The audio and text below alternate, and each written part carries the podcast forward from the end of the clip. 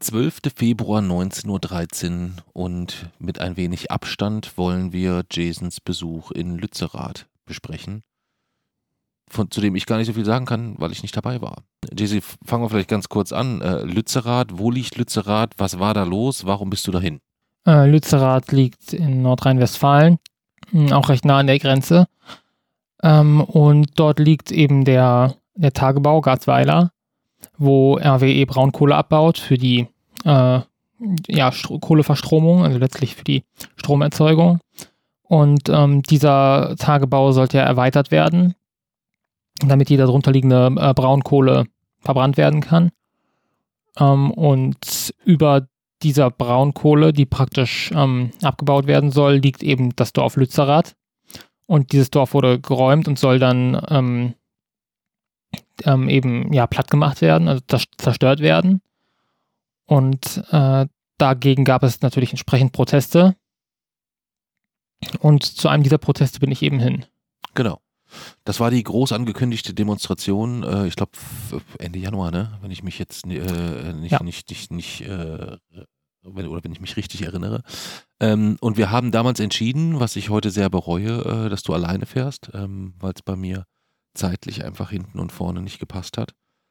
Ähm, und weil ich eigentlich davon ausgegangen bin, naja, eine klassische Demonstration ähm, ist jetzt auch nicht deine erste gewesen. Äh, Habe ich für relativ gefahrenfrei gehalten. Das war ein kleiner Irrtum, aber da wollen wir später nochmal zukommen insgesamt. Jetzt sag mir doch erstmal, Demonstration in Lützerath, da war doch aber eigentlich die Messe schon gelesen. Also es war doch absehbar, dass sich ähm, die Situation dort nicht mehr verhindern lässt, oder? Weil noch ist die Kohle ja im Boden. Und ähm, es ging ja auch darum, also konkret bei dem Versuch sozusagen nach Lützerath einzudringen, ging es mir persönlich ja nicht direkt darum, dass ich da jetzt rein will, um das, diesen Ort zu besetzen, hm. ähm, sondern es ging, oder es war zumindest das Ziel, was ich auch im Gespräch mit anderen dort, äh, dort herausgefunden habe, was ja so koordiniert wurde, es war das Ziel eben, die Polizeikette zu durchbrechen, um äh, Ausrüstung und eventuell Nachschub eben reinzubringen zu den Menschen, die dort noch sind. Hm. Ähm, und damit die sich halt praktisch, damit das Dorf länger halten können, das Ganze weiter hinauszögern können, sich besser verteidigen können.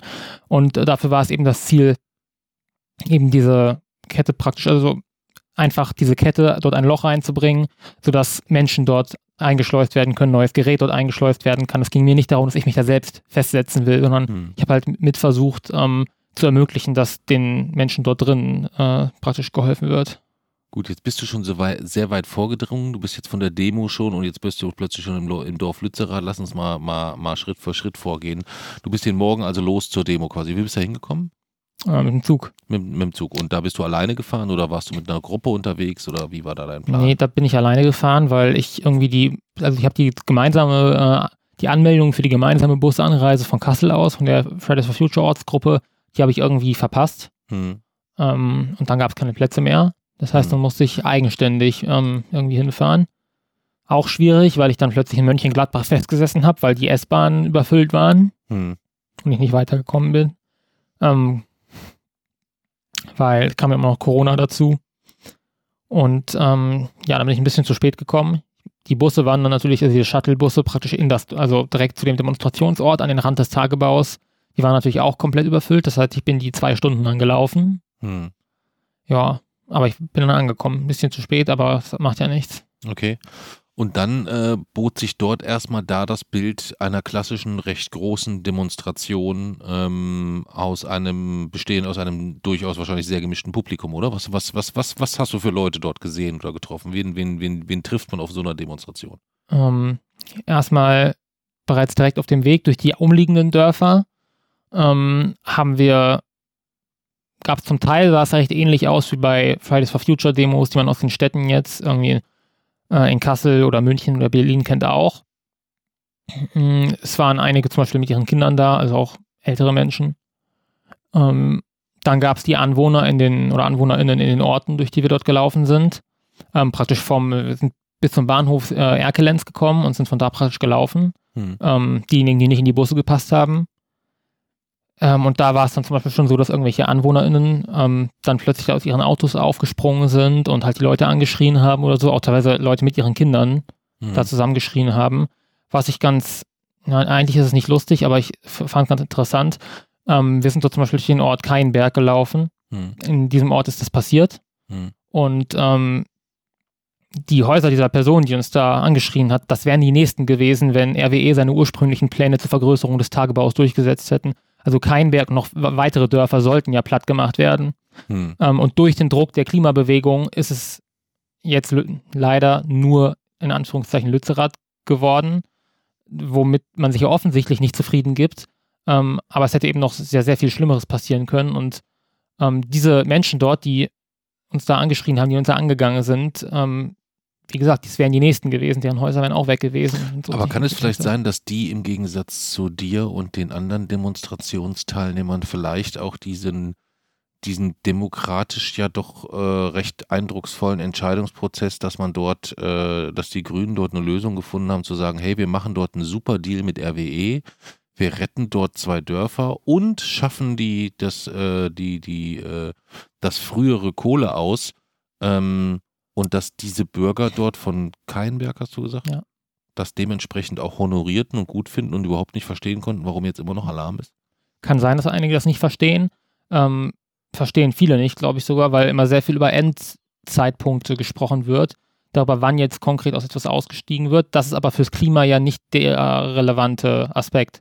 Ist ja völlig, also ist nicht, doch, eigentlich ist es an sich erstmal völlig egal, wann dort das letzte Stückchen Kohle verbrannt wird. Es ist die einzige Zahl, die für das Klima von Relevanz ist, ist, wie viel Kohle wird insgesamt noch verbrannt bis zum Ende. Das heißt, wenn man jetzt sagen würde, es gäbe einen Kohleausstieg bis 2025, aber RWE würde einen Weg finden, noch alles, was in Lützerath liegt und Co. zu verfeuern, dann hätten wir rein gar nichts ja. gewonnen durch den früheren zeitlichen Ausstieg. Genau. Aber man spricht in der Politik und in der Gesellschaft aber eigentlich nur über diese zeitlichen Schienen, oder? Ja, das ist das Problem. Es braucht eigentlich ähm, bei einem Kohleausstieg, wenn es jetzt heißt bis 2030, ist eben ganz entscheidend der Abschaltplan. Also wann werden wie viele Kraftwerke abgeschaltet? Und da müsste es jetzt eigentlich. Naja, am 31.12.2029 abends alle wahrscheinlich, oder? So, so, halt so das, denkt sich das wahrscheinlich So stellen sich das nicht? einige vor, vermutlich. Und dann ähm, ist eben die Menge, die CO2, die dort entsteht, und das ist ja das, was das Klima aufheizt. Die Menge von CO2, die ist relevant dafür. Die ist dann natürlich höher als zum Beispiel bei einem Ausstieg 2038, wo aber jetzt damit begonnen wird, Kraftwerke abzuschalten. Und genau das ist der Punkt. Es müssten jetzt in diesem Jahr noch und in den nächsten Jahren müsste die Masse der Kraftwerke vom Netz gehen. Hm. Ähm, und das ist eben das Ziel. Und Oder man behält sie bis 2100 und verfeuert einfach nichts mehr. Das geht auch, eindeutig. Also, Aber recht unrealistisch. Ja, ne? hm. vermutlich. Okay. Ähm, und das ist eben mit der Menge von Braunkohle, die da jetzt noch ab, also die bauen die Braunkohle ja ab mit dem Ziel, sie zu verfeuern. Das kann man ja anders nicht erklären. Hm. Wenn die ganze Kohle, die da jetzt abgebaut werden soll, tatsächlich auch noch verfeuert werden soll, dann bringt der Ausbau, äh, der Ausstieg 2030 nicht wirklich viel mehr. Ganz abgesehen davon, dass RWE ja da auch daran jetzt schon wieder rüttelt und sich noch Reserven vorbehält, hm. die über 2030 hinausgehen. Und ich vertraue diesem Konzern absolut nicht. Ich ähm, traue ihnen absolut zu, dort schlicht auch die Vereinbarungen zu brechen. Hm. Okay. Lass uns vielleicht kurz erstmal bei deinem, bei, bei deinem persönlichen Erlebnis bleiben, ja. weil mich das äh, natürlich irgendwie besonders ähm, betroffen gemacht hat. Ähm, du bist dann quasi mit dem Demutzug dann dort losgezogen und irgendwann kam ein, dann der Knackpunkt, wo sich Teile entschieden haben, den offiziell genehmigten Demonstrationsweg zu verlassen und Richtung Lützerath aufzubrechen. War das bei dir in dem Moment eine bewusste Entscheidung oder bist du irgendwelchen Leuten hinterhergetrottet und standst plötzlich kurz vor Lützerath? Nee, ich, also ich, es gab gar keinen richtigen Demonstrationszug, beziehungsweise schon, aber den habe ich verpasst. Als ich da war, hm. waren, waren die praktisch alle schon vor der Bühne. Okay. Also der Demonstrations Demonstrationszug war eigentlich vorbei. Aber an der Bühne war es mir erstmal so zu voll, deswegen bin ich auf die andere Seite gegangen. Und da habe ich dann halt, ähm, war halt eine riesige Fläche, voller Matsch eigentlich. Und am Rand dieser Fläche war halt der Tagebau.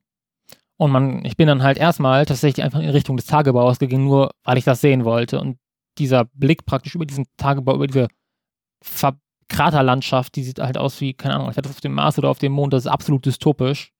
Und das wollte ich halt tatsächlich einfach sehen.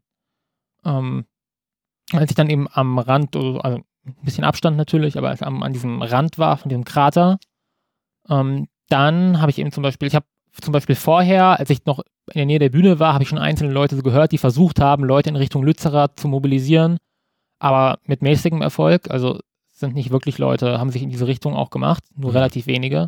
Hm. Ähm, und dann, als ich eben ein bisschen an diesem Rand lang, lang gelaufen bin, habe ich halt aus der Ferne äh, Pyrotechnik, also so Rauchschwaden gesehen von Pyrotechnik und äh, Geschrei und Gebrüll und dann bin ich natürlich in die Richtung gegangen. Mhm. Ähm, und genau, dann bin ich immer weitergegangen, in dem, schon im Wissen, dass da auch Lützerath liegt, weil ich geguckt habe, okay, wenn da jetzt wirklich Menschen versuchen reinzukommen, dann möchte ich auch helfen irgendwie.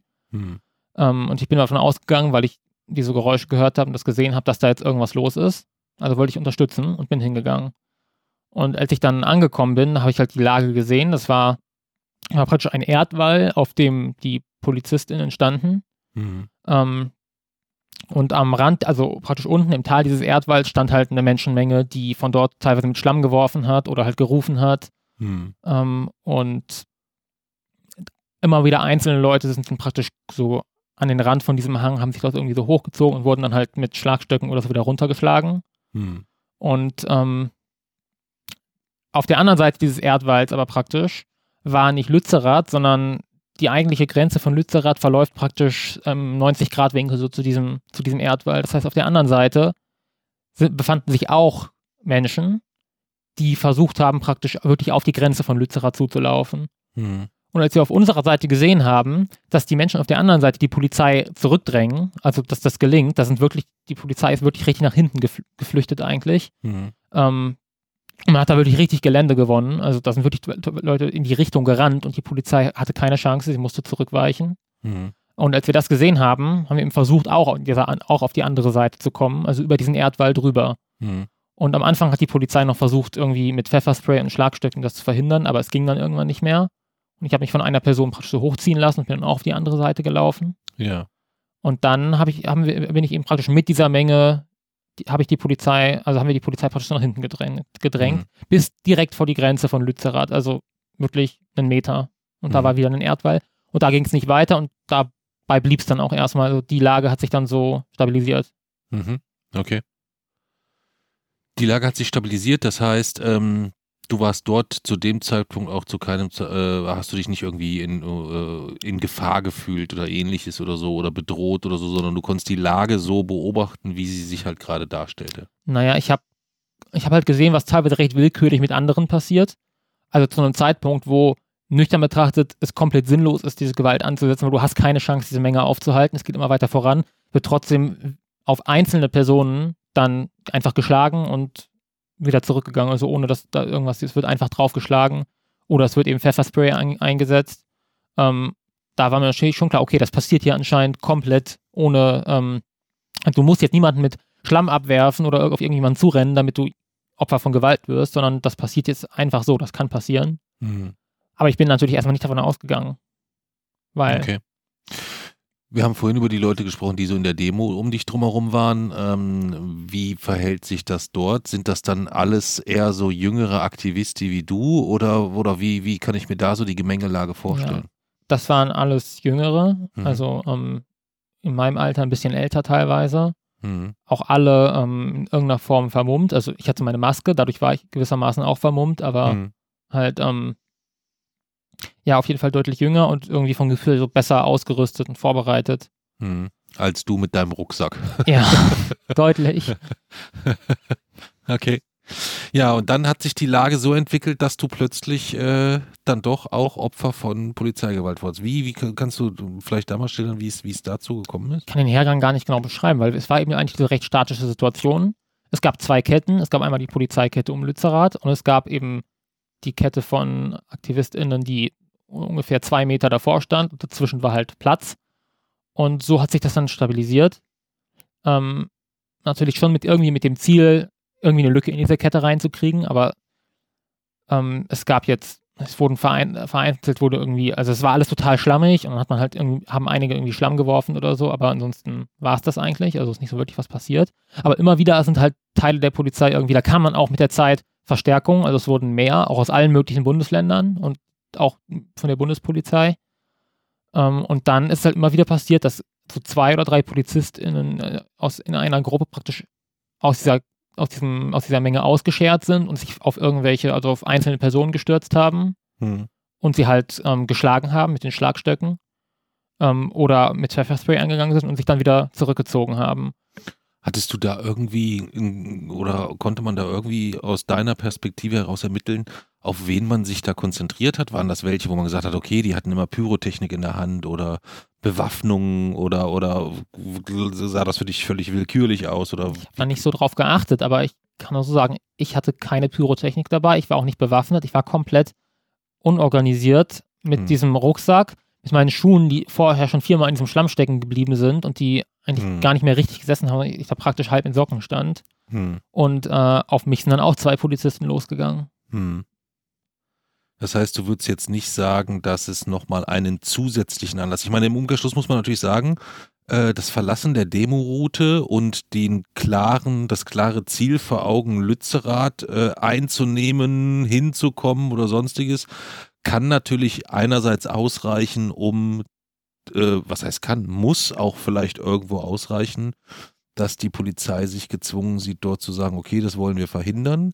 Die Art und Weise, und das ist ja A, etwas, was du mir geschildert hast, und B, auch etwas, was man total vielen sozialen Videos sieht, ähm, dass so dieses äh, gruppenmäßige auf Einzelne losstürmen, eindreschen und sich wieder zurückziehen oder auch dieses äh, ja, was so fast aussieht wie so ein, wie so ein zugekokster Rocker-Clan ja. da irgendwie oder so, oder was man sonst nur, nur so von, auch von, von, von rechtsradikalen Gruppierungen eigentlich kennt, ist dieses, dieses, dieses, uh, uh, und dann dieses Losgestürme, also sich, sich dieses öffentliche Einschwören noch mit irgendwelchen martialischen Klängen oder so. Das fand ich bei allem Druck, den die Jungs und Mädels dort immer haben, schon äh, sehr befremdlich, muss ich sagen. Ähm, und dazu halt die Videos, äh, und da ist mir ja dann auch das Herz stehen geblieben, als du mich angerufen hast und mir erzählt hast, was passiert ist. Äh, weil ich natürlich sofort das gesehen habe, was ich auch im Fernsehen gesehen habe, wie die ja. zu zweit oder zu dritt dort äh, auf jemanden drauflagen und noch einprügelten oder so. Ja. ja. also mir war ja schon klar, dass das jetzt irgendwie deren Aufgabe ist, das zu räumen und die Leute da wieder wegzubekommen. Und ich weiß ja auch, dass es da ein Betretungsverbot gab. Das erkenne ich nicht an, weil ich das finde ich, also ich halte es für juristisch rechtmäßig, aber für moralisch falsch. Hm. Ähm, und, ähm, also würdest du sagen, du hast zu Recht auf die Fresse gekriegt? Nein. Das nicht, okay. Weil ich, wie gesagt, verstehen kann, dass sie das irgendwie räumen müssen, aber das, also dass das deren Aufgabe ist. Ich würde mich natürlich jederzeit widersetzen, aber das kann ich soweit noch zumindest nachvollziehen. Aber ähm, das, was dort halt an Gewalt angewandt wurde, das diente halt nicht der Räumung. Das hat sie keinen Millimeter weitergebracht. Das war in meiner Einweihung Einschüchterung und Abschreckung. Hm die natürlich nicht funktioniert, weil wie willst du eine Generation, deren Planet stirbt, abschrecken oder einschüchtern? Mit was, ja. Ja. ja deswegen, das funktioniert so nicht. Und deswegen bin ich mir auch ganz sicher, dass auch diese ähm, Bilder, die dort in der, in der praktisch in die Öffentlichkeit äh, damit gegeben wurden, dass die keine Menschen davon abschrecken werden, künftig zu solchen Protesten zu gehen, sondern eher im Gegenteil, dass die auch ähm, Menschen radikalisieren. Und dass für jeden Protest, den sie auf solche Weise räumen, werden sie zwei neue kriegen. Hm. Okay. Wie fühlte es sich für dich persönlich an? Ähm, ich meine, du, du, du kennst, du, du weißt jetzt, wie es ist, Opfer von Gewalt zu werden, aber äh, es ist ja schon nochmal was anderes, wenn man sagt, okay, das ist jetzt der polizeiliche Staatsapparat, ja. der da gerade auf mich tätig wird oder so. Was ist das, was, wie, wie, wie, wie, wie, fühlt sich das an? Klingt schon so wie Markus Lanz, JC. Wie hat sich das angefühlt? Aber ähm, vielleicht weißt du, was ich meine. Ich, ich stelle mir das total ähm, zusätzlich die Verzweiflung antreibend vor, irgendwie so ein bisschen. Ja, das ist schon, es ist erstmal extrem komisch. Ich meine, das sind die Leute, die irgendwie vor zehn Jahren noch hier in der Grundschule beim Fahrradführerschein waren und so. Hm. Das ist, passt schon irgendwie. Auf der anderen Seite, äh, wissen ja jetzt ja, die sind nicht mehr die rechtsextremen Umtriebe, zum Beispiel auch in der Polizei nichts Neues. Also ist jetzt nicht so, dass mein Bild hier von der Polizei da komplett erschüttert wurde und ich vorher gedacht habe, dass das alles total liebe Leute sind, hm. ähm, sondern ich habe die ja schon immer kritisch gesehen. Ähm, aber es ist natürlich trotzdem was anderes. Das ist irgendwie, es ist was völlig anderes, ob dort ein äh, Neonazi hier aus dem Dorf Gewalt auf mich anwendet oder ob das der Staat ist. Das ist natürlich ein, ein hm, Unterschied. Unterschied. Hm. Das ist auch, okay. das ist auch irgendwie ein bisschen schwer zu begreifen und es ist alles in allem ist es doch, war es der Tag irgendwie komplett dystopisch. Also allein schon wie dort ähm, KlimaaktivistInnen in Gefangenentransporter von RWE reingeschleppt mhm. wurden, das kann man irgendwie nicht so ganz greifen. Und die Polizei hat sich da ja. Aber ist es nicht logisch, dass die Transporter brauchen, die in dem Gelände auch funktionieren und dass die Polizei sowas vielleicht auch nicht unbedingt irgendwie in ihrem Fuhrpark hat oder so? Ich, ich meine, dass das, dass das hinsichtlich der Wirkung, da braucht man überhaupt ja. nicht drüber unterhalten. Äh, es ist jetzt auch nicht so, dass ich das verteidige.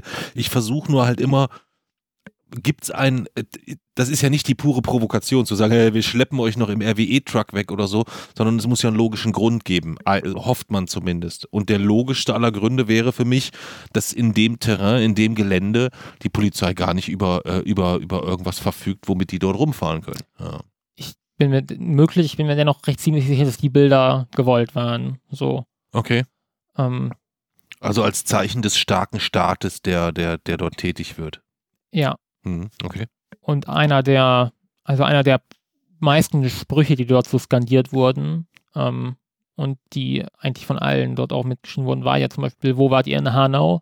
Mhm. Also es ähm, ging auch durchaus recht kritisch gegen die Polizei. Ähm, wobei diese, also das, da wurde ja zum Beispiel im, äh, in, in, davon gesprochen, dass irgendwie von, von der Bühne aus Aufrufe gegeben hätte dort, ähm, mitzugehen, das habe ich nicht gehört. Also vielleicht habe ich das überhört, aber das. Ähm, Gut, da gibt es ja eine Menge Geschichten im Anschluss ja. von äh, äh, gezückten Waffen und was weiß ich nicht alles, die da äh, Anlass gegeben haben sollen, äh, die im auch nur im geringsten irgendwie dieses, dieses Maß an Gewalt rechtfertigen. Aber ähm, da wird man, da, da wird sich nichts draus ergeben, da bin ich mir sehr, sehr sicher. Ja, oder auch das mit den, äh, mit den Steinen, die angeblich geworfen worden sind. Hm. Ähm, es wurde Schlamm geworfen, aber Schlamm ist eine Emulsion aus Wasser und Festkörpern. Mhm. Und die mhm. Festkörper sind äh, gemäß Definition zu klein, um als Steine durchzugehen. Also wurden keine Steine geworfen, sondern Schlamm. naja, ich glaube, wenn du so einen, äh, wenn du ohne Helm so einen dicken, fetten Matschhaufen direkt vor die, Mör vor die Hirse bekommst oder so, schön wahrscheinlich trotzdem, nicht. trotzdem nicht schön insgesamt. Schön ist das definitiv, aber ich meine, ähm, das ist, ist, ist, hart zu sagen, aber es soll ja auch nicht schön sein. Es muss hm. ja eine Wirkung haben. Hm. Ja, dann bist du quasi irgendwann äh, dort im Schlamm liegend aufgestanden wieder, von oben bis unten eingesaut, ja. äh, wie ein Schwein, ähm, um dann auch noch festzustellen, du kommst da nicht mehr weg. Ja.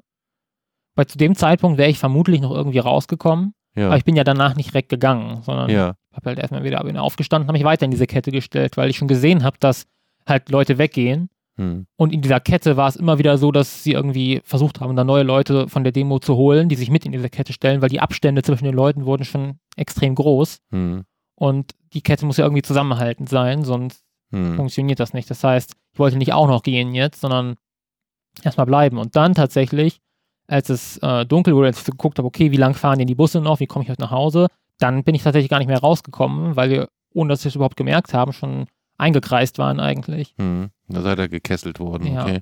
Und was, wie ging es da dann weiter?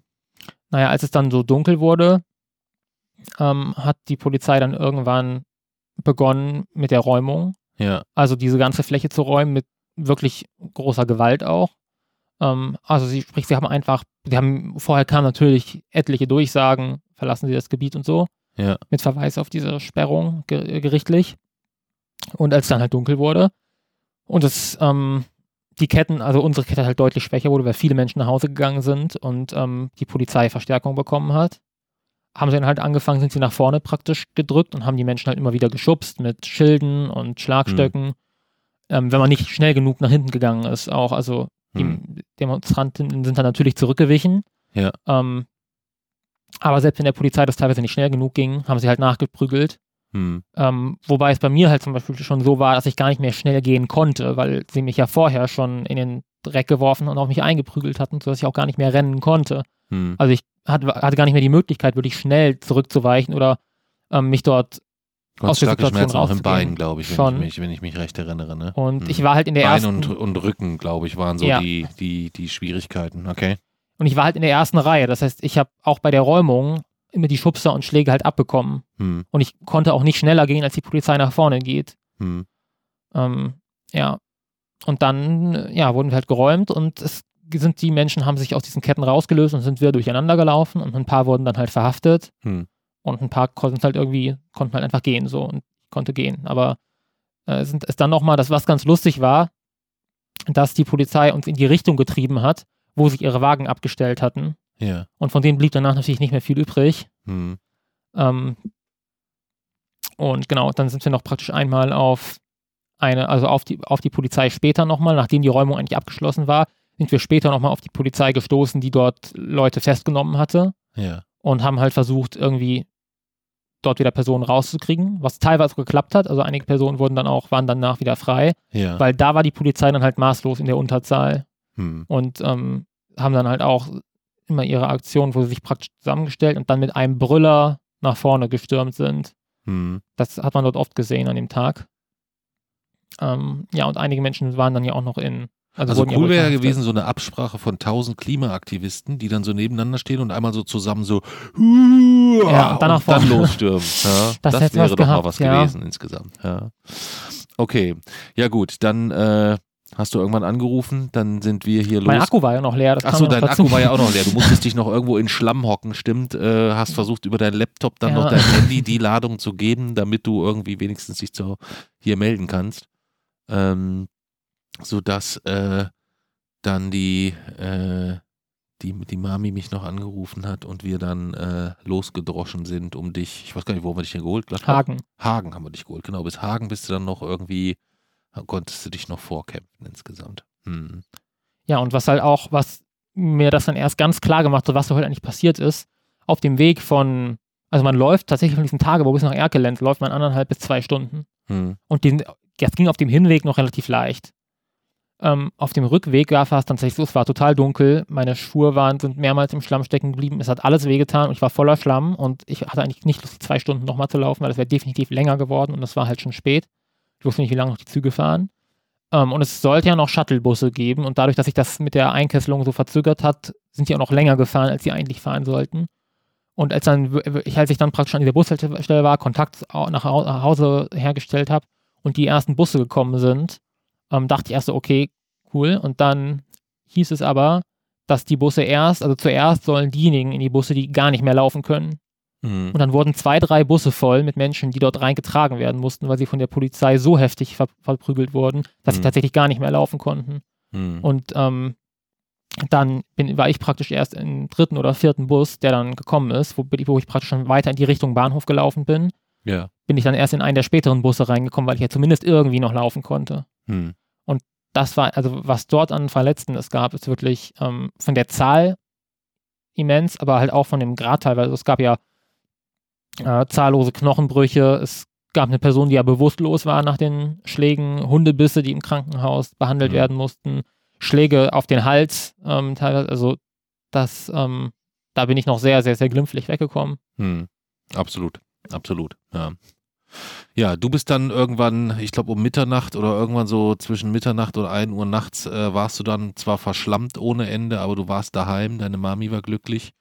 Ähm, und auch ich war sehr glücklich, denn ähm, mir tut das Ganze doppelt und dreifach unfassbar leid, denn du hattest mich, glaube ich, den Montag oder den Dienstag angesprochen, dass du da sehr gerne hingehen möchtest.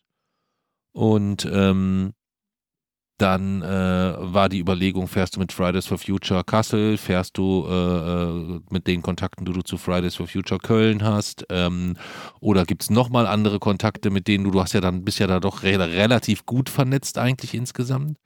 Aber ich habe dir dann doch den Dienstag dann zugesagt, weil du dir nicht sicher warst, habe ich gesagt, Jesse, ich würde dich da auf keinen Fall alleine hingehen lassen Ja. und habe es dann doch getan. Ja. Ähm, und das hat mir dann natürlich doppelt und dreifach leid getan. Nicht, dass ich es hätte verhindern können. Mhm. Also der UA-Bulle hätte mich genauso umgerissen wahrscheinlich wie dich. Ähm, das ist nicht so das Thema. Aber ähm, das, das, das schmerzt sehr. Das schmerzt sehr, dass ich da äh, dich nicht hätte allein lassen dürfen. Dafür möchte ich mich bei dir entschuldigen. Das habe ich bisher noch nicht getan. Ähm, wir haben da jetzt auch sehr, sehr lange gar nicht drüber Ja. gesprochen.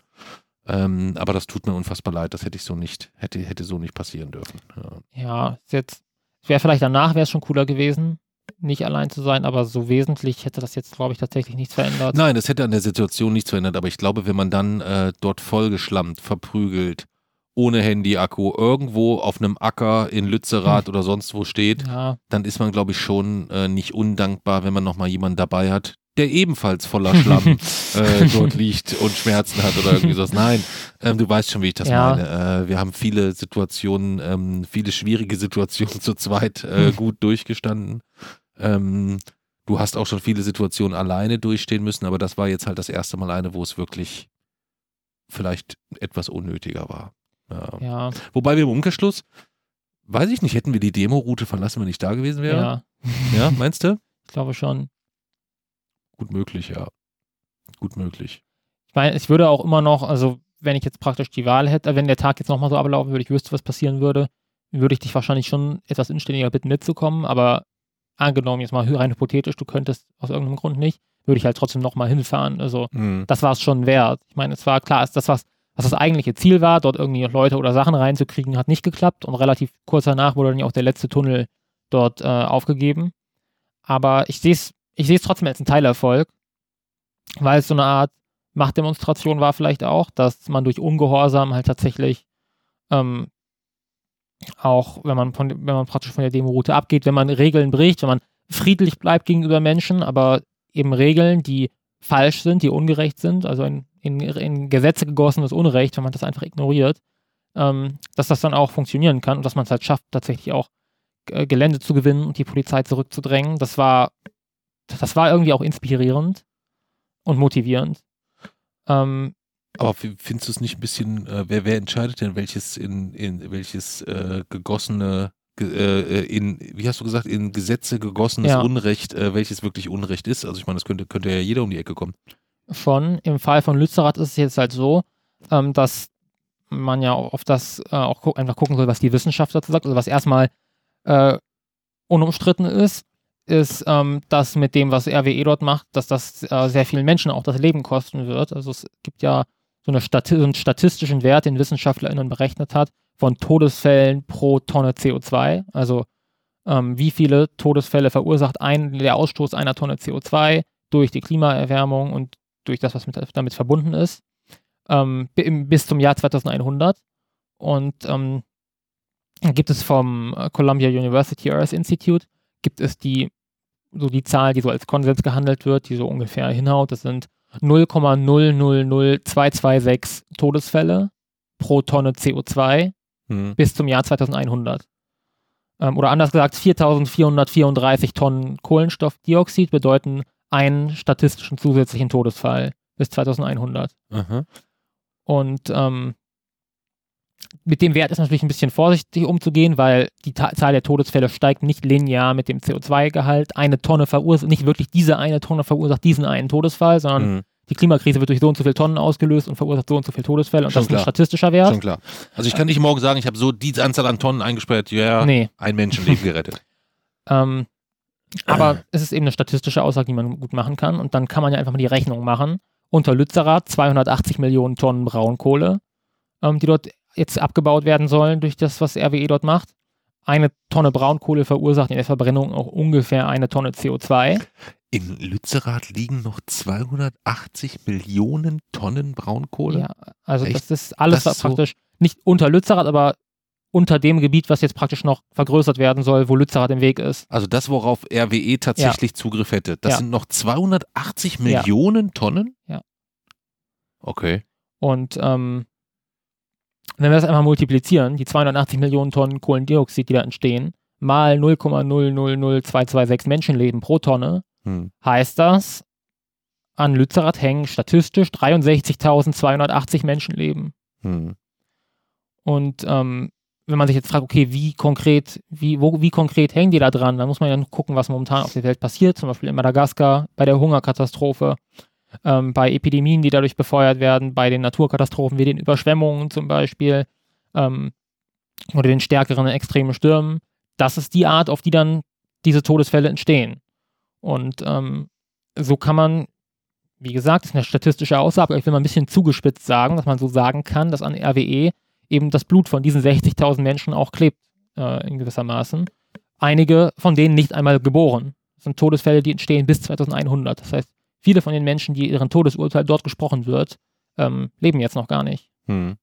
Und ähm, da, es mag vielleicht eine interessante philosophische Frage sein, wie entscheidet man jetzt, gegen welches Gesetz man sich, äh, an welches Gesetz man sich halten muss und an welches nicht. Und wenn man sich jetzt, äh, das jetzt alle für sich entscheiden, sind Gesetze dann nicht insgesamt äh, unnötig oder sind, äh, führt das nicht das Prinzip von Gesetzen ad absurdum, das mag sein, aber es sagt mir also einfach erstmal mein moralischer Kompass, dass das falsch ist und ähm, Hm. dass man dagegen was machen muss. Okay. Hm. Also es wird ja oft auch zum Beispiel aus de, von den Grünen wurde dann eben oft gemeint, Lützerath ist das falsche Symbol, weil es da irgendwie um die Symbolik geht. Und ich muss auch sagen, klar, dass so ein Dorf geräumt werden muss, dass die Menschen da evakuiert werden müssen, ist auch nicht schön. Dagegen kann man auch demonstrieren. Aber ja gut, aber es, die Menschen haben da ja lange jetzt nicht mehr gelebt. Ne? Also aber sie, wurde, also die wurden ja schon umgesiedelt von Sie da. wurden umgesiedelt, ja. aber dieser Prozess war ja komplett ja. abgeschlossen. Also man hat ja jetzt nicht mehr dafür gekämpft, dass äh, Oma Marie ihr Haus in der Hauptstraße behält. Oder nee, das war leider schon verloren. Ähm, mhm. Also da hat man in, in, den Dörfern dafür gekämpft, die jetzt bleiben, auch erfolgreich zum Teil, ähm, was es ohne die Klimabewegung sicherlich auch nicht gegeben hätte. Ähm, aber es geht in erster Linie geht es dort um die Menschen auf dem ganzen Globus, die durch das CO2 sterben, was da unter Lützerath freigesetzt wird. Nicht mhm. um das, was noch von Lützerath übrig ist. Also mir zumindest, das war meine Motivation. Also es ist kein Symbol, sondern es geht da wirklich einfach um Treibhausgase, die halt einen zusätzlichen Strahlungsantrieb verursachen. Mhm, okay. Okay. Hast du denn insgesamt, ähm, also ich, ich habe das ja dann nur aus den Medien und über die sozialen Medien verfolgt. Also ich habe es tatsächlich mittags, nachmittags so ein bisschen über die sozialen Medien verfolgt, habe da auch die ersten Videos gesehen von Polizisten hier im uh ja. und wir, wir rammen los und boxen alles um äh, Stil gesehen. Ähm, bin aber nicht im geringsten darauf gekommen, dass du in diese Situation kommen könntest, weil ich gedacht habe, naja, Jay-Z hält sich an Regeln, der wird auf der Klimaroute, äh, der wird auf der festen Demo-Route sein insgesamt. Ähm, was mir aber schon aufgefallen ist und ich weiß nicht, wie sauer es mir aufgestoßen ist, aber es war natürlich so einer der, der Haupttrigger für alles, was äh, sich vielleicht äh, eher im konservativen oder äh, auch, auch rechts davon befindet. Das war, äh, wie viele dann doch auch grüne Politiker oder so sich dann platzierten am Abgrund mit Bildern und Videos. Wie hast du das so empfunden oder hast du das so vor Ort gar nicht mitgekriegt und auch alles erst im Nachgang gesehen und gelesen? Ähm, also ich habe tatsächlich niemanden, ich habe dann überhaupt nicht wirklich auf Menschen geachtet, die da noch sind. Ähm, mhm. Ich weiß, dass da einige sind, die habe ich dann auch über Twitter gesehen, aber ich habe da jetzt niemanden persönlich getroffen. Ähm, ich habe eigentlich nur Menschen getroffen, die halt mit mir in dieser Kette waren dort und mhm. lange standen. Mit denen habe ich mich unterhalten, aber ansonsten eigentlich mit niemandem. Ähm, ja, und ich kann das nur, ich, ich sehe das recht ähnlich. Ähm, natürlich, es stellt ja niemand in Frage, dass das, was da erreicht wurde, besser ist als das, was RWE ursprünglich vorhatte. Ähm, aber der, das, der, das Maß ist ja praktisch nicht, wie weit ist man von den Wünschen eines korrupten Konzerns weggekommen, sondern wie nah ist man an den wissenschaftlich notwendigen, an dem wissenschaftlich notwendigen Stand. Und da ist eben eine Lücke und die Lücke muss geschlossen werden. Das ist das, wonach ich gehe, wonach ich mich richte. Und das haben die Grünen nicht geschafft. Das ist klar, dass es mit der, dass mit der CDU nicht zu machen war, aber das hätte dann eben einfach auch die Bedingung für ähm, für eine Regierung sein müssen. Und ähm, ja, dementsprechend finde ich das auch schwierig, sich dann da, sich dann da so hinzustellen. Ähm, und dann ja teilweise auch trotz der Tatsache, dass man da steht, immer noch die Entscheidung zu verteidigen. Also wenn es jetzt praktisch ein, so ein Akt der Reue wäre, dann wäre es vielleicht noch was anderes. Aber das ist Gab es ja wohl auch. Also wenn ich es so richtig ja. sehe, war, war, war wohl so ein bisschen beides, ne? Ähm, aber äh, ja, ich habe da auch kein richtiges, äh, weiß ich nicht. Also sehr, sehr, sehr, sehr schwer von außen zu beurteilen insgesamt. Ja. Ähm, dass RWE jetzt nicht der Verein ist, dem ich besonders nahe stehe oder so, das, das, das, das ist klar. Äh, hat letztes Jahr, was dann letztes Jahr, glaube ich, wieder Rekordgewinne eingefahren in 2022.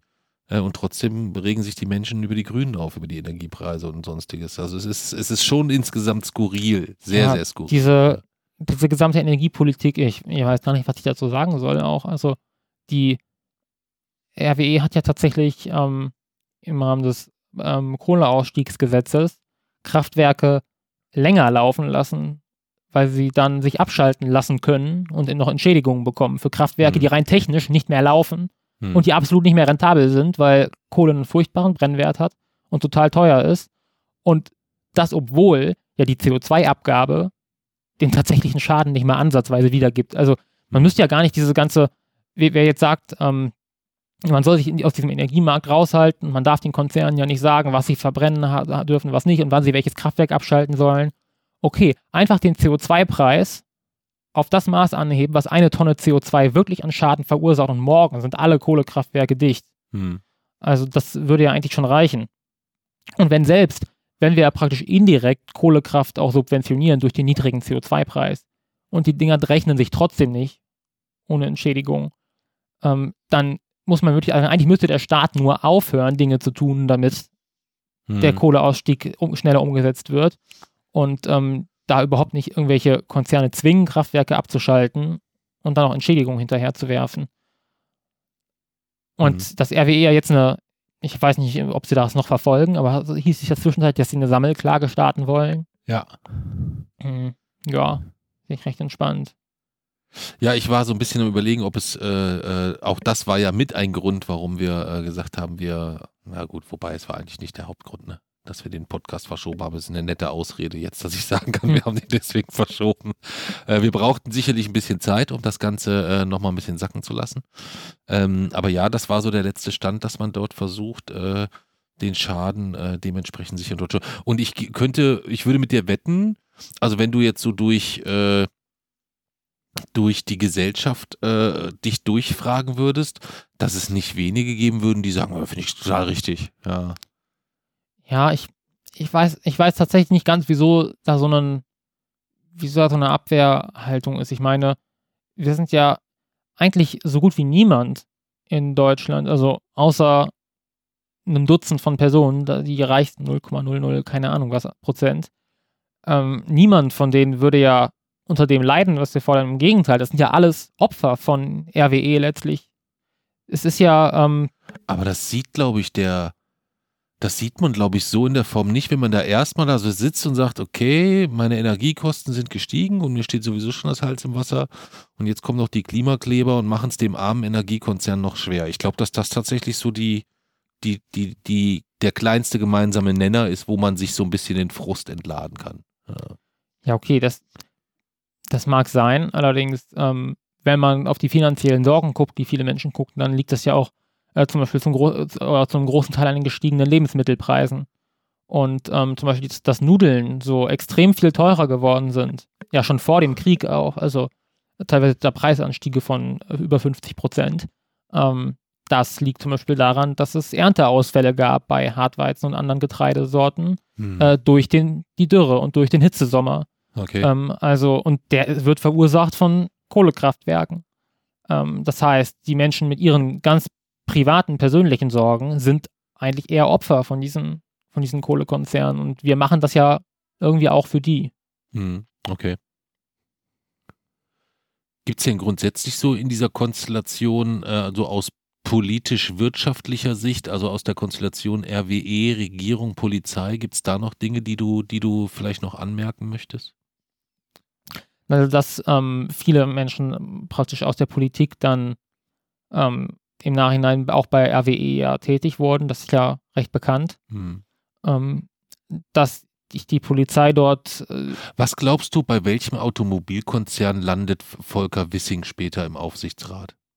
VW, würde ich sagen. VW? Ja. Schon.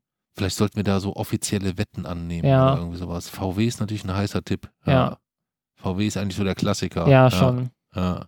Oder halt irgendeine, halt irgendeine Untermarke von denen. Hm. Nee, VW ist schon ein sauguter Tipp. Ja. Hm. ja, wir werden sehen, es bleibt spannend, ja. Ja. Und ähm, ich meine, ich wüsste auch nicht, wie diese Entscheidung, also mal aus der Sicht von RWE, das ist ja, also ich weiß nicht, wie die das hinbekommen haben, aber die haben ja, die haben ja alles bekommen, was man, was man, was man sich nur wünschen kann und noch mehr. Ich, Lobbyismus ja, äh, also, äh, funktioniert mit Geld und wenn es etwas gibt, wovon RWE sehr, sehr, sehr, sehr, sehr, sehr, sehr, sehr viel hat, dann sind das sicherlich finanzielle Ressourcen. Ich meine, anders als über Lobbyismus lässt man lässt sich doch wirklich nicht erklären, dass du kaputte Kohlekraftwerke länger laufen lässt als ursprünglich geplant und dann in Rahmen, im Rahmen eines Klimaschutzgesetzes dafür Geld kriegst. Das geil. Ja, das ist schon clever total clever. Ja, schon. Also das muss man anerkennen. Ich finde es auch total clever, dass äh, die Preise völlig explodieren können über, über, über einen Zeitraum von über einem Jahr und dann so ein Konzern Ende des Jahres sagen kann, ja, wir haben letztes Jahr Rekordgewinne eingefahren. Ja. Es ist total geil, ja. oder? Und es, es, regt sich aber keiner drüber auf. Also es ist ja jetzt nicht so irgendwie, dass die Leute mit Heugabeln und Mistforken vor dem vor der RWE-Zentrale stehen oder so, ja, sondern das, das wird so hingenommen. Ja, da gibt es wahrscheinlich noch den einen oder anderen, der sagt, guck mal hier, selbst in der Energiekrise, RWE, toller Konzern, haben noch richtig Asche gemacht. Äh, Ähm, es ist faszinierend, Und aber es funktioniert. Als politische Maßnahme gegen die zu hohen Energiepreise wird dann der Anstieg des CO2, der CO2-Abgabe ausgesetzt für jeden Zeit. Ja. Ja. Das ist, man kann sich nicht ausdenken ja. eigentlich. Ja, es ist äh, irre. Okay, okay. Ja, was haben wir noch zu Lützerath? Ähm, was haben wir noch zu Lützerath? Wir haben die Anreise mit den Corona-Schwierigkeiten, die Polizeigewalt, was die dort gemacht haben, die wissenschaftliche Perspektive. Mm, ja, also die Frage ist natürlich jetzt so ein bisschen, wie geht es jetzt weiter? Was das ist jetzt wäre nämlich sonst meine letzte Frage gewesen ja. von meiner Seite aus. Äh, äh, du hast dir dort jetzt einen Satz, äh, einen Satz heiße Ohren geholt. Ähm, du bist dort mit etwas konfrontiert worden, wo du sagst, okay, das wird mich jetzt für die Zukunft nicht abhalten insgesamt. Aber es ist natürlich schon ähm, in Anbetracht der der Gesamtgemengelage auch nicht unheikel. Ne? Also du siehst ja momentan, ja. also ich will mich da nicht aus dem, also, oder doch, ich lehne mich dann da sehr weit aus dem Fenster. Aber wenn du zum Beispiel jetzt ähm, äh, die Geschichte rund um den Eintracht-Präsidenten äh, mhm. siehst dort, also ich finde Polizeieinsätze lassen sich immer recht gut oder recht gut danach bewerten. Im Nachgang natürlich ist es immer einfacher, stimme ich mhm. vollkommen zu. Aber man sieht sehr, sehr häufig im Nachgang, ups, das war so offensichtlich und mhm. die sind so viele Jahre nebenher gerannt und haben da nichts getan oder wo man also wirklich sehr schnell das Gefühl bekommt, das kann ja nicht alleine, das ist mit Dummheit alleine nicht ja. erklärbar, so insgesamt. So. Ähm, und im Umkehrschluss sieht man halt auch Aktionen von Polizisten und ich war bei nicht wen, bei so zwei, drei Aktionen war ich auch schon live dabei, wo ich gesagt habe, Digga, mhm. weiß ich nicht, weiß ich nicht. Das eine Mal habe ich dir ja mal erzählt, glaube ich, ne? Dort in, in, in, äh, in Dresden bei der, bei der Gegendemo. Habe ich dir das erzählt damals? Bin mir nicht sicher. Das ist ja egal. Äh, jedenfalls, da bin ich mir schon ziemlich sicher, dass dort auch äh, ja, vielleicht A, persönliche Belange, aber auch ein ganz, ganz großer ist dieses, dieses dieses Ehrending und wir sind eine Gemeinschaft. Also auch gerade dieses, dieses sich dann nochmal einschwören, bevor ja. ich zu, zu fünf, sechs, sieb, zwei, dritt dort auf Demonstranten losstürme. Das habe ich ehrlich gesagt auf einer Demo, äh, wo irgendwie äh, Querdenker, sonstiges mhm. die Route verlassen haben oder so, da habe ich das irgendwie nicht erlebt. Da, weißt du noch, wo wir hier auf der Querdenker gegen Demo in Kassel waren? ja eigentlich ja. noch beiseite geschoben, damit die den freien Weg haben. Also man kann es sich nicht, äh, also es ist schon sehr, sehr schwer dort äh, insgesamt zu erkennen, dass es dort eine ein gewisses Maß an Objektivität gibt, erkenne ja, ich nicht. Man hat ja auch, man hat halt auch wirklich gesehen, dass und, davon Entschuldigung, abhängig, ja. das, weil ich das noch aufklären wollte es spricht ja auch dafür, wenn man jetzt, äh, ich meine, mit der hessischen Polizei, das ist ja mhm. doppelt und dreifach, da hast du ja auch schon so deine persönlichen Erfahrungen ja. sammeln dürfen. Und zusätzlich dann auch so jetzt so diese Geschichte so mit Eintracht Fischer und Koks mhm. so irgendwie so, so sehr skurril, dass da erstmal die riesenfette Hausdurchsuchung startet, obwohl es zu dem Zeitpunkt anscheinend noch niemand gab, der nachweislich wirklich Kokain zugenommen hat, sondern ja. alles basierend auf Aussagen von der Mutter irgendwie. Das klingt für mich alles immer so ein bisschen, als spielt es auch eine ganz, ganz große Rolle. Wen kann man da gegebenenfalls mhm. jetzt packen? Und da könnte es natürlich sein, dass so ein kleiner linksgrün versüffter Jason da auch vielleicht äh, ein ansprechenderes Ziel darstellt insgesamt zukünftig. Man hat halt schon gemerkt, ähm, dass auch gerade, dass, also dass das nicht der Staat ist, der dort irgendwie einheitlich agiert, sondern dass es schon davon abhängig ist, was für eine Person steht da jetzt gerade vor dir. Also es gab PolizistInnen, die haben uns Wasser gebracht und uns die Uhrzeit gesagt, irgendwann fahren die letzten Busse und so. Hm. Und die haben bei der Räumung dann ähm, zum Beispiel uns irgendwie, keine Ahnung, gewarnt oder drumherum geführt, wenn da irgendwie Wasser war oder also so Pfützen waren oder so. Ja. Das gab es ja schon auch, Leute, die uns dann geholfen haben über die Welle. Ja. Ähm, und es gab halt diejenigen, wo man schon zumindest auch das Gefühl hat, die haben das halt auch schon ein bisschen genossen, dort auf Leute einzuprügeln. Waren denn irgend, also die, die in, in NRW gibt es ja keine Kennzeichnungspflicht. Nee. Gilt das dann auch für die Einheiten, die aus anderen Bundesländern kommen oder gilt für die, für die weiter deren länderspezifische Kennzeichnungspflicht? ich habe keine Kennzeichnung gesehen bei, ähm, weder bei Bundespolizisten noch bei Polizisten aus anderen, also Baden-Württemberg war da, ähm, Sachsen war da, ähm, Hessen, glaube soweit ich weiß, auch, Thüringen und ich habe da, ich habe keine gesehen. Vielleicht sind mhm. die auch irgendwo angebracht, wo. Okay. Okay, da fällt mir nur gerade ein, weil das ja. kommt ja sicherlich zusätzlich immer dazu, wenn man da über mehrere Hundertschaften spricht, äh, dass man natürlich da auch das große Vergnügen hat, dass man anonym ganz gut losprügeln kann, ja. weil man definitiv zu, also man wird ja, man, man kann ja gar nicht belangt werden. Nee, die sind aus dieser Masse raus und auf, ein, auf einzelne Leute eingedroschen, bis die am Boden lagen und sind wieder rein. Und wieder und dann, zurück, ja. ja. So, und dann stehen da 15 Leute. Ja, ja wer war denn das jetzt gewesen? Ja, äh, irre, ja. Aber ich hatte dich unterbrochen, du warst insgesamt eigentlich so ein bisschen da noch so äh, beim Fazit und wie es jetzt weitergeht. Ja, wie es weitergeht, also soweit ich weiß, ähm, dürfte das ja die letzte große äh, Braunkohleräumung in Deutschland sein, wenn sich nicht noch irgendwas komplett verschiebt oder verändert. Ähm, aber sollte es natürlich solche solchen Aktionen künftig kommen in Bezug auf Autobahnen, die neu gebaut werden sollen oder sonst irgendwas, dann werde ich natürlich immer wieder dabei sein, sofern ich das kann. Und ich gehe auch insgesamt davon aus, ich gehe nicht davon aus, es ist eigentlich eine sichere Sache, dass es völlig logisch ist, dass diese Protestaktionen auch radikaler werden und konfrontativer, wenn sich die Klimakrise zunehmend ver verschlechtert. Mhm. Ähm, das ist ja, das ist ja auch wirklich, ich meine, niemand war ja gerne da, das hat man ja auch gesehen. Das waren ja wirklich viele Leute, die danach geheult haben, die komplett, ähm, die das überhaupt nicht mehr aushalten. Und wirklich niemand war dort gerne.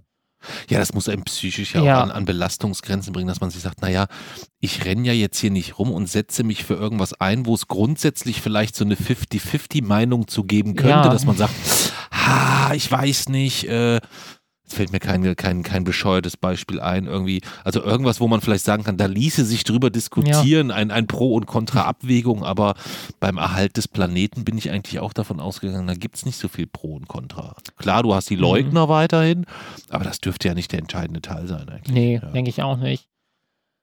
Ähm, ja, und deswegen, also ich gehe auf jeden Fall davon aus, dass, ich meine, es wird dann halt irgendwann, kann ich mir tatsächlich vorstellen, dass das, wie man es aus Apokalypsenfilmen kennt, wenn es wirklich eng wird und wenn die Menschen verzweifelt sind und Panik haben vor dem, was da kommt. Ich meine, wie willst du auch noch Leute abschrecken, die wissen, was noch auf sie wartet, wenn sie mal älter sind? Hm. Und wenn man sich dann tatsächlich mal durchliest, was dort passieren wird und was alle von, von oder der Großteil von den Menschen oder eigentlich alle Menschen, die dort bei diesem Sturm dabei waren, noch erleben werden, dann kannst du. Naja, halt aber Großteil nicht. Also wir reden ja jetzt mal, äh, selbst im Worst-Case-Szenario reden wir davon, dass ja, es für dich ungemütlicher ja. wird für deine, für die Generation deines Alters insgesamt. Die war aber, ja da bei dem Sturm. Ähm, aber äh, schlimmer wird es ja eigentlich erst für die folgenden Generationen. Also wenn ich das richtig verstanden habe, ja. ist ja im, selbst im Worst-Case-Szenario ist dann so ab 2080 bis 2100 wird es wirklich, also wenn wir jetzt mal nur über die Schiene CO2, wir haben ja noch ein paar andere Baustellen, Biodiversität und ja. und und, äh, aber wenn wir nur über diese Schiene kommen, das heißt, man könnte doch eigentlich ganz entspannt sein kommt so ein bisschen darauf an, welche Kennziffern man sich anguckt. Wenn man sich zum Beispiel den Meeresspiegelanstieg anguckt, dann ist eben tatsächlich so, dass ähm, dort das große Problem erst, also wir sehen ja jetzt schon Probleme, dadurch, dass es häufiger Fluten gibt, ähm, dass mhm. erste Inseln auch schon weg sind. Ähm, ja, aber, aber es gibt ja auch welche, die sagen, oh Mensch, ich finde es eigentlich gar nicht schlecht, dass es jetzt häufiger ein bisschen wärmer ist. Ja, das ist halt, wie gesagt, es kommt darauf an, welche Kennzahlen man sich anguckt. Ähm, die Menschen, die jetzt zum Beispiel, also der Meeresspiegelanstieg zum Beispiel ist eine sehr träge Sache, einfach wie diese Eismassen, die dort sind an den Polen die sind extrem dick und extrem träge und die reagieren sehr langsam über Jahrhunderte und Jahrtausende. Und da ist es halt jetzt so, jetzt momentan steigt der Meeresspiegel schon deutlich schneller als vor 20 Jahren. Das hat sich verdoppelt und verdreifacht. Ähm, und wir sehen das zum Beispiel an den Küsten der USA teilweise und wir sehen es ganz deutlich in den Inselstaaten, dass dort halt wirklich auch Inseln weg sind, Menschen umgesiedelt werden müssen. Aber das ist noch vergleichbar gering in dem Vergleich, im Vergleich zu dem, was da noch kommt. Und es wird auch bis zum Ende des Jahrhunderts ein Meter, im schlimmsten Fall zwei Meter, wahrscheinlich irgendwo anderthalb Meter. Das ist schon ein Problem, zum Beispiel für die Nordseeküste, für die Ostseeküste, ähm, für die Gebiete in Südostasien, die werden überflutet.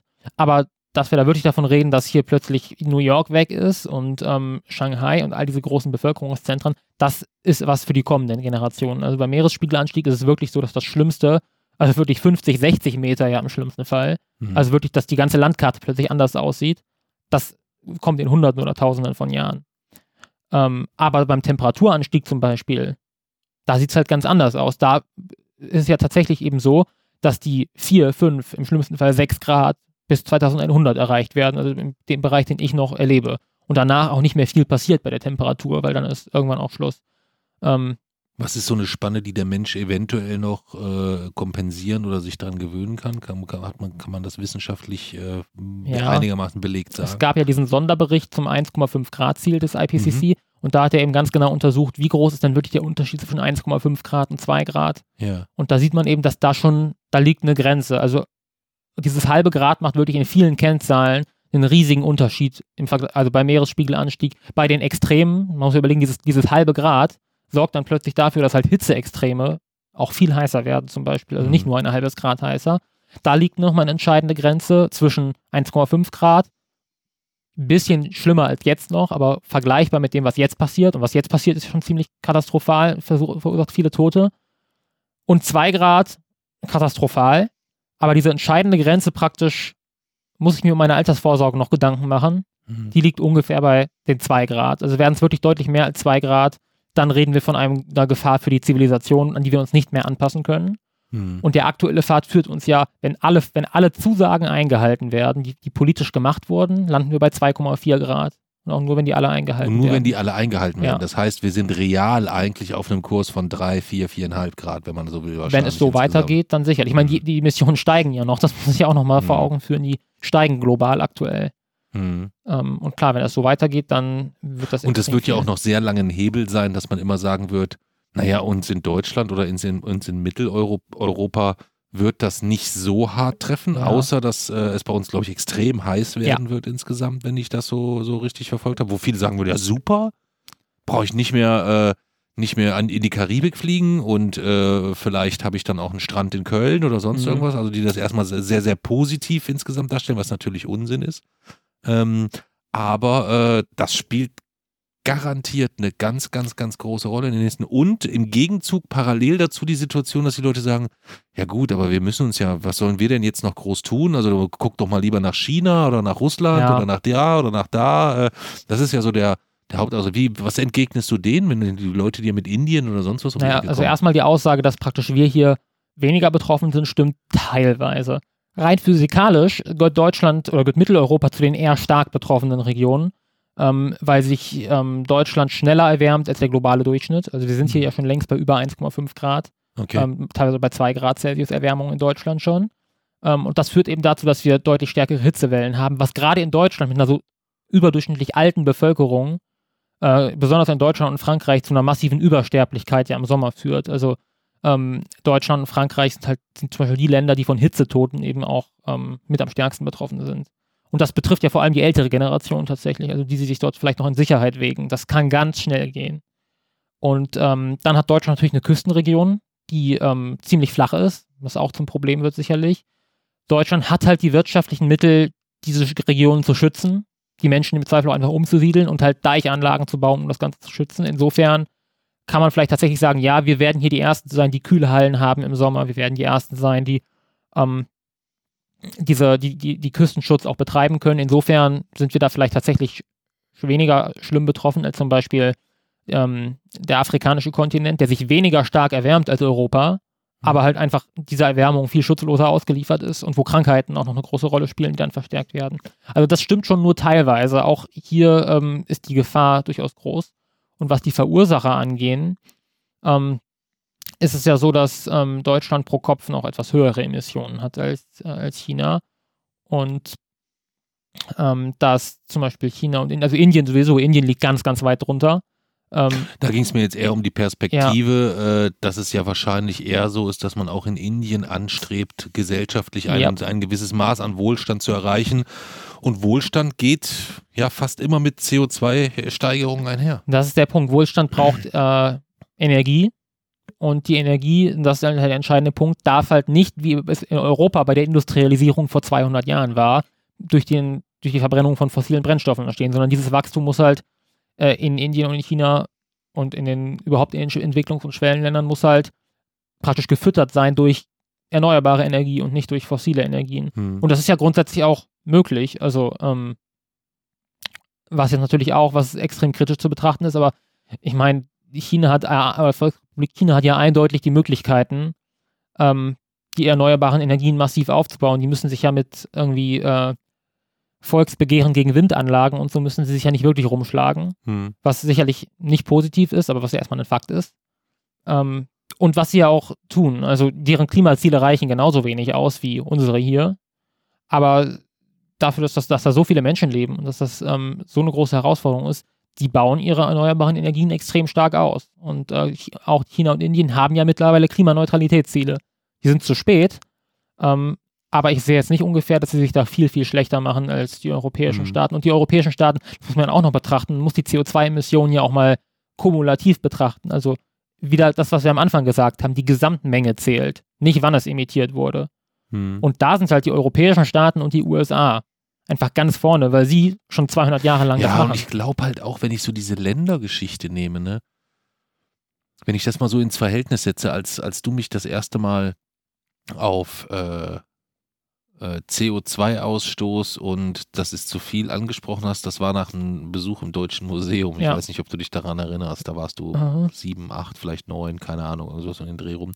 Äh, da war so ein, so ein äh, Automat im Eingangsbereich, wo man einfach ein paar Sachen eingegeben hat und hat, da hat, hat der ausgespuckt, äh, wie viel CO2 stößt deine Familie, glaube ich, aus ja. insgesamt. So, und da Pro kam Kopf. bei uns, äh, war das pro Kopf? Ja. ja. Äh, und da kam bei uns, glaube ich, ein Wert raus von irgendwie irgendwas etwas über 20 Tonnen, wenn ja. ich mich recht erinnere, beim ersten Mal messen. Und wir sind dann nach und nach ähm, mit unterschiedlichsten Maßnahmen äh, jetzt auf einen Wert, der immer noch zu niedrig, äh, immer noch zu hoch ist, aber äh, der schon deutlich, deutlich niedriger, auch deutlich unter dem äh, Durchschnitt liegt. Aber unterm Strich gesehen sieht man halt, dass so diese Individualisierung von CO2 eigentlich ja. ja, nicht wirklich weiterhilft, wenn nee. parallel dazu, also ich habe jetzt gelesen, dass es, dass es, es gibt einzelne Menschen, die irgendwie äh, 60.000 mhm. Tonnen CO2 ausstoßen, irgendwas und das eigentlich auch ganz regelmäßig jedes Jahr ganz selbstverständlich. Also ja. das passt ja nicht, wenn ich so die Privatjetflüge und dies und dies und dies äh, und gleichzeitig äh, verbietest du mir hier äh, XYZ zu essen oder das und das so zu machen, weil du sagst, naja, das sind aufs Jahr dann auch wieder 0,00008 Tonnen. Das passt nicht. Also diese Argumentationsproblematik wirst du ja nicht nur mir gegenüber haben, sondern die wird ja insgesamt gesellschaftlich irgendwann. Also naja. Eat the Rich geht ja dann doch in die richtige Richtung eigentlich. Eindeutig. Ja. Also bei uns ähm, familienintern geht es mir um erster Linie bei diesem Klimaneutralitätsprogramm äh, um Glaubwürdigkeit nach außen. Dass wir die Klimakrise mhm. und dass wir die, unser Ziel der Weltverbesserung nicht im Privaten lösen, das wissen wir ja alle sondern ähm, wir machen ja auch hier unsere Projekte ähm, zum Teil eben über, das, über den Blog und über den Podcast, die Aufklärung zum Thema Klima ähm, oder eben die Spendenkampagne für die Wasserversorgung. Das machen wir eben, weil wir wissen, dass Weltverbesserung nicht dadurch entschieden wird, dass hier einzelne Leute verzichten, ähm, sondern dass wir in die Offensive gehen müssen und konkret was tun müssen. Ähm, aber das können wir ja nicht tun und wir können ja nicht ähm, sozusagen also könnten wir eigentlich schon, aber das wird dann weniger erfolgreich sein, äh, zu versuchen, wirklich andere Menschen dazu zu bringen, CO2 zu, äh, oder Emissionen zu reduzieren und wirklich hier global was zu verändern, wenn wir selbst äh, dem nicht folgen. Also da mhm. geht es um Glaubwürdigkeit. Wir müssen okay. halt selbst niedrige Emissionen auch haben, um nicht angreifbar zu sein und um unsere Ziele nach außen dann auch glaubwürdig zu haben. Aber ich stimme dir zu, es ist wichtiger, also der Aspekt praktisch die Arbeit an Wochenendtabelle und die Arbeit insgesamt im Großen was zu tun, ist deutlich wichtiger als das, was wir familienintern machen. Hm. Also wenn es jetzt heißen würde, wir müssen familienintern ein bisschen mehr ausstoßen und das bringt uns so und so viel Zeit, die wir hier rein investieren können, dann ist das eine Entscheidung, die ich vermutlich durchwinken würde, hm. weil das hm. der wichtigere Punkt ist. Okay, verstehe. Verstehe. Ähm, und wie man jetzt auf die einzelne Person zugeht, und das ist halt tatsächlich das Problem. Die eigenen Emissionen erscheinen dann immer irgendwie gering. Ähm, Andererseits, wenn man praktisch meint. Ja, es ist halt auch sehr, sehr viel. Also wir sind halt schon sehr bequem, alle, und da schließe ich mich nicht mit ein. Wenn ich jetzt dann so, also wie, wie, ich sehe es halt schon, dass sich manche, also es feiern sich dann heute Leute, wenn sie sagen, oh, ich war jetzt zum fünften Mal einkaufen ohne Plastiktüte, weil ich habe jetzt immer meinen eigenen Jutebeutel ja. dabei. Ja, das ist super, das ist toll. Wenn du aber trotzdem fünfmal die Woche Schnitzel isst, dann ist es scheiße. Ja, ja. also dann, dann passt das in den Relationen nicht oder beziehungsweise dann hilft der Jutebeutel nichts. Und ich glaube halt, dass es jetzt schon für viele sehr frustrierend ist, sich damit zu, zu beschäftigen, sich, sich damit gar nicht beschäftigen wollen, sagen, ah, nee, will ich nicht, will ich nicht. Aber die haben ja noch den Schritt vor sich, dass sie sich damit beschäftigen müssen, dann plötzlich sehen, oh, ich stoße 14, 15 Tonnen aus. Naja, ich esse ich ess jetzt weniger Fleisch.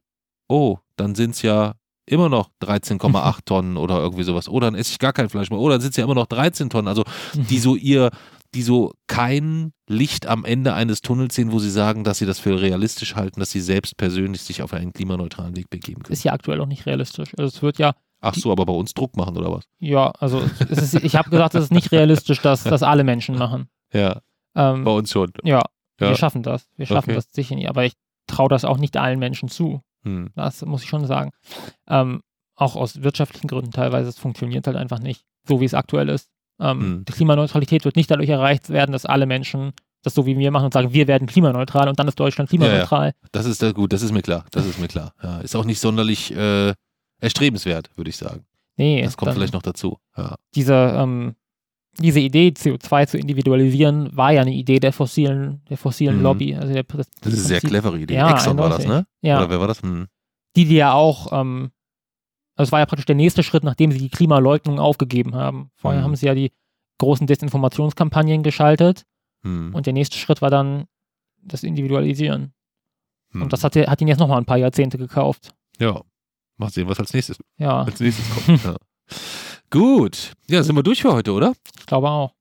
Das war eine sehr, sehr äh, unterhaltsame Folge. Eine, vor der ich sehr, sehr Bammel hatte, irgendwie so ein bisschen. Ähm, weil mir das immer noch unglaublich leid tut, dass ich dich da so ja, es fühlt sich für mich wirklich so ein bisschen an, als hätte ich dich im Stich gelassen mhm. dort. Das hätte so nicht passieren dürfen. Ja, dann sage ich dir vielen, vielen, vielen Dank und allen anderen würde ich mich, würden wir uns riesig, riesig freuen, ähm, wenn ihr mal vielleicht so euren, äh, den aktuellsten CO2-Rechner, den du so nutzt, den kannst du ja sicherlich mal unten ja. in den Links, dass jeder einfach mal so berechnet und ihr mir so sagt, wo ihr so steht. Das wäre ja mal mhm. eine spannende Info. Ähm, wie das so bei unseren Hörern, also was euer Plan ist, wo ihr hingehört. Und alle, die das nicht machen wollen, die können vielleicht mal äh, eine Bewertung für den Radio Rebell Podcast auf ähm, Apple Podcasts oder auch ähm, äh, Google schreiben, denn da ist sehr lange nichts passiert und wir wollen in der nächsten Folge eigentlich endlich mal wieder Rezensionen vorlesen, ja. die wir erhalten haben für unseren Podcast. Ja, da würden wir uns sehr freuen. Letzte Wort von dir? Ich habe keine mehr. Okay. Tschö.